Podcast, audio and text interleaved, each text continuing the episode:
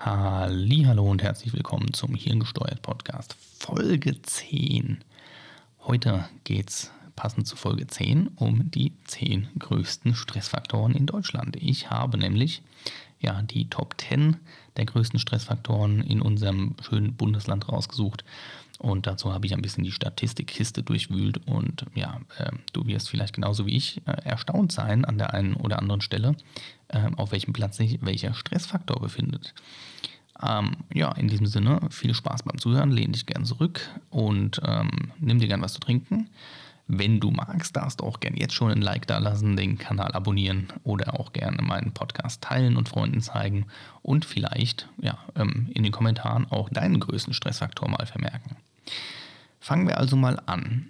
Ähm, ich habe jetzt äh, ja, die Statistik durchkramt und habe jetzt erstmal grob pauschal die ja, zehn größten rausgesucht, größten Stressfaktoren, habe sie sortiert nach dem ja, insgesamten Durchschnitt prozentual gesehen und habe das erstmal nicht untergliedert in Männlein und Weiblein. Aber ich habe mir durchaus auch ähm, äh, den ein oder anderen, ja, wie soll ich sagen, Vermerk gemacht bei der ein oder anderen ähm, Stelle. Fangen wir also an. Top 10. Platz 10, finanzielle Sorgen. Das stresst 19% der Deutschen. Ähm, wundert mich nicht, dass das ja, Leute überhaupt stresst, weil äh, ja, wenn du nicht weißt, wie du dein, dein Haus finanzieren sollst, dein Dach über dem Kopf oder deine Familie ernähren sollst oder dich selbst, das kann durchaus chronisch Stress verursachen. Ähm, nächster Punkt, der Platz 9, der hat mich allerdings ein bisschen überrascht. Mit 19% auch. Die Kindererziehung und die Enkelkinder stressen die Deutschen. Das kann ich mir, ich meine, klar, natürlich kann das durchaus stressig sein mit Kindern, aber ich kann mir das nur vorstellen, dass das wegen dem Gesamtbild eben stresst, also wegen ja vielleicht auch den beruflichen Faktoren oder dem familiären Background, der nicht da ist.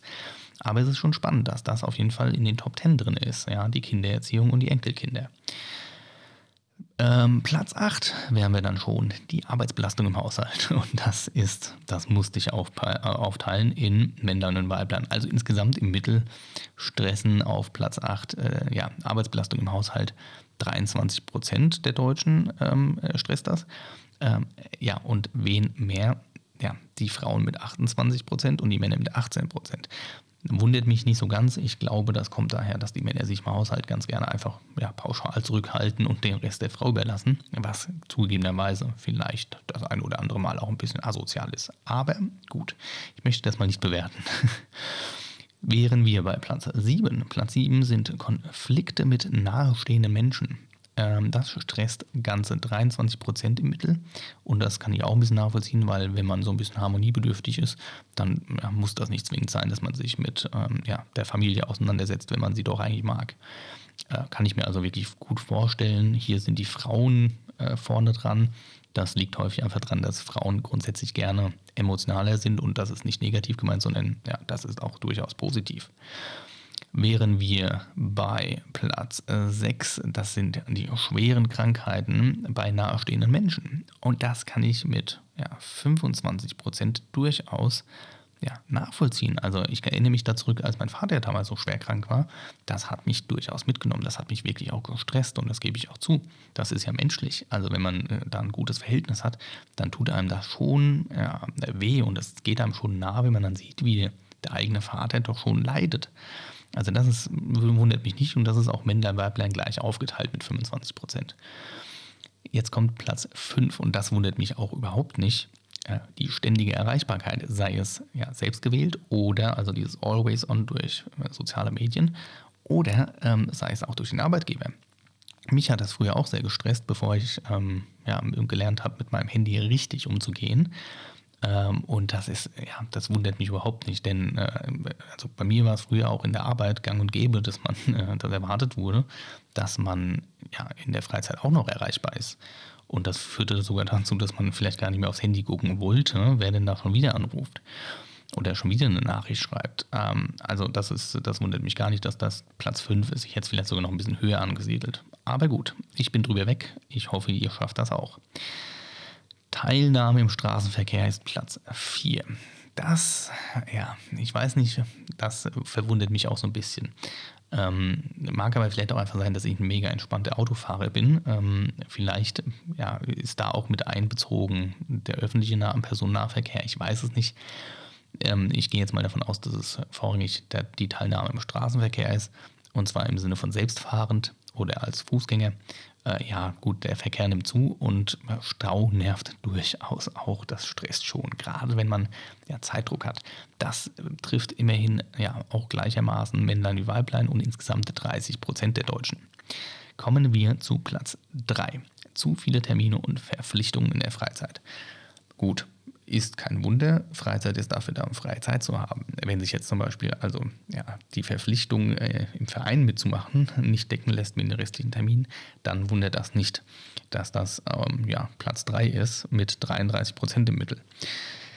Ähm, kommen wir zu Platz 2 und das sind hohe Ansprüche an sich selbst mit 43 Prozent. Also Perfektionismus, einfach gesagt. Wundert mich auch nicht so recht. Also liegt vielleicht auch einfach daran, dass der Perfektionismus von einigen Menschen einfach nirgendwo angenommen wird und es deswegen stresst. Auf der anderen Seite ist das natürlich die Selbstanforderung, also die Anforderung an sich selbst, ja, die ähm, stresst viele Menschen auch, dass sie mehr von sich verlangen, als sie eigentlich können oder dass sie perfekter sein wollen, als es eigentlich verlangt wird und äh, deswegen niemals ein Ende finden. Also wenn der Perfektionismus noch perfektioniert werden soll, das ist so die Krönung des Ganzen. Trifft, betrifft erstaunlicherweise insgesamt 43 Prozent der Deutschen und somit auf Platz 2. Ja, und bevor wir zu Platz 1 kommen, gerne auch nochmal, ja, denkt dran, ein Liken kostet nichts und ein Kanal-Abo kostet dich auch nichts. Ähm, und das Weiterleiten sowieso nicht wenn du bis hierhin deinen, ja, deinen Stressfaktor noch gar nicht getroffen hast, deinen Master-Stressfaktor, bin ich gespannt, ob bei dir der erste, also Platz 1 ist. Ansonsten kannst du, wie, wie ich vorhin gesagt habe, gerne auch einen Kommentar da lassen und mal deinen persönlichen Master-Stressfaktor äh, benennen. Kommen wir also zu Platz 1.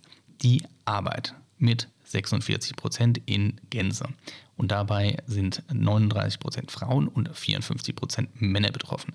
Das wundert mich auch so gar nicht. Also, das Arbeit, Platz 1 ist der Stressfaktor. Das ist jetzt nicht erst seit gestern so. Und ähm, gerade in Deutschland, obwohl wir gute Arbeitsgesetze haben und Arbeitsschutz- und Arbeitszeitgesetze, habe ich das Gefühl, dass wir immer noch so ein bisschen ja, in dieser Nachkriegszeit leben, wo wir Deutschland wieder aufbauen wollen. Aber hey, Deutschland ist aufgebaut. Wir haben eine sehr gute Wirtschaft. Und ähm, die skandinavischen Länder, das, die sind uns da Schritt voraus. Also ich meine, da gibt es auch durchaus Sechs-Stunden-Tage und ähm, die sind genauso effizient äh, wenn nicht sogar effizienter. Und wir haben so viele Arbeitslose und man könnte viel, an vielen Stellen Arbeit auf mehr Schultern verlasten. Und ich glaube nicht, dass unsere Arbeitslosen nur arbeitslos sind, weil sie nicht arbeiten wollen. Also vielleicht nicht alle, na, ne? aber der Großteil ist bestimmt nicht arbeitslos, ähm, weil er nicht arbeiten möchte. Ähm, und deswegen, ja, keine Ahnung, das wundert mich so überhaupt nicht. Die Arbeit am Platz 1, wow. Ich glaube, da müssen die Deutschen noch einiges lernen und einiges, einiges anders machen, auch bei Arbeitsbedingungen.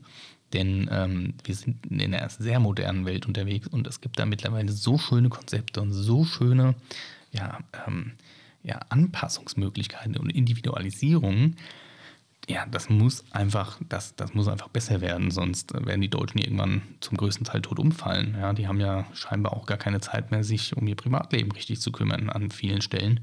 Und ähm, deswegen ist mit ja, so vielen Prozenten die Arbeit auf Platz 1 nicht verwunderlich. Und damit wären wir auch schon wieder durch. An dieser Stelle vielen Dank fürs Zuhören. Ich hoffe, es hat dir gefallen. Und äh, ja, ganz einfach, schönen Tag und bis zum nächsten Mal. Mach's gut. Tschüss. tschüss.